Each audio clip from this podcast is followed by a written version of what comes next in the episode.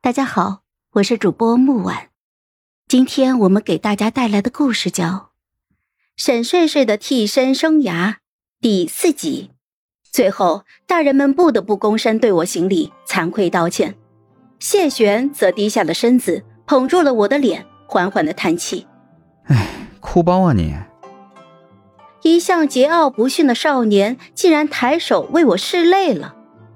你娘亲与你爹爹合葬在一起。是他的心愿，他们以后可能会变成花枝，长成草木，化作微风。若哪天有风过你窗，携来花香，那便是他们回来看你了。他的手指有点凉，像初冬的雪。他的声音也暖不到哪儿去，可我却能感觉到谢玄说这话的时候，眉眼里闪过了一抹深色的温柔。终于，我点了点头，再也不闹了。人们这才得以将我娘亲入葬。我眼看着泥土一点一点没过了他的棺木，从那时起，我便知道我只有谢玄了。在那之后，我累极了。可丧葬仪式很漫长，大人们顾不得我，我也不想找他们。除了谢玄，我谁也不想找。谢玄就一路背着我回府。谢玄。我娘亲生前跟我说过，男女授受不亲。你不能亲别人，但可以亲我。他说到后半段的时候，声音渐轻，顿了一下，随即又态度一转，似乎威胁似的强调：“你以后也只能亲我。”我心脏颤了一下。啊，谢轩，你还没做我夫君呢，就这么霸道吗？他的语气一下子就紧张了起来。嗯，怎么？难道你不想嫁给小爷了？想啊！我当时就想回应他的，可我却趴在他的背上，不知不觉睡着了。等我醒来的时候，一切都变了，我不再是我了，我的灵魂在另一具身体里苏醒了，我变成了沈蓉蓉。真正的沈蓉蓉已经死了。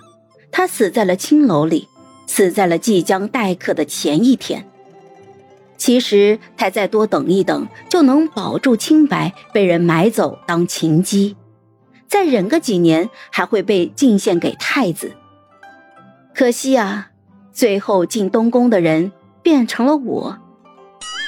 我与现在这位冒充我的青瑶郡主已经撕扯了好几世了。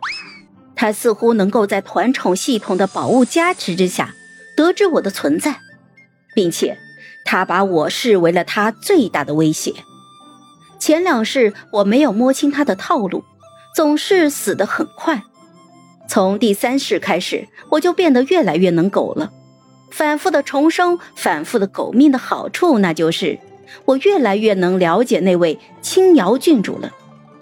我发现，他喜欢谢玄。他想顶着我的身份嫁给我的心上人，我不得不感叹世上竟有如此厚颜无耻之人。我当然不会让他如愿的。我就开始默算，每次重生，我的时间都会倒回到在东宫当替身的那段日子。而谢玄与太子的往来并不深，唯一的机会就是他曾为了南疆的战事到东宫来找过太子一次。所以，我每一世都会在最恰当的时机从东宫的楼阁上跌落下来，落在谢玄的怀里。我亲他，抱他，努力的勾引他。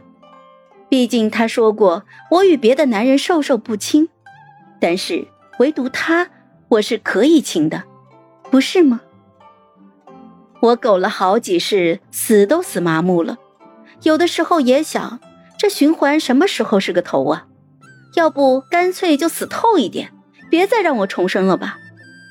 可是每一世，无论我的死因有多千奇百怪，在临死之前，我都会看到谢玄的身影。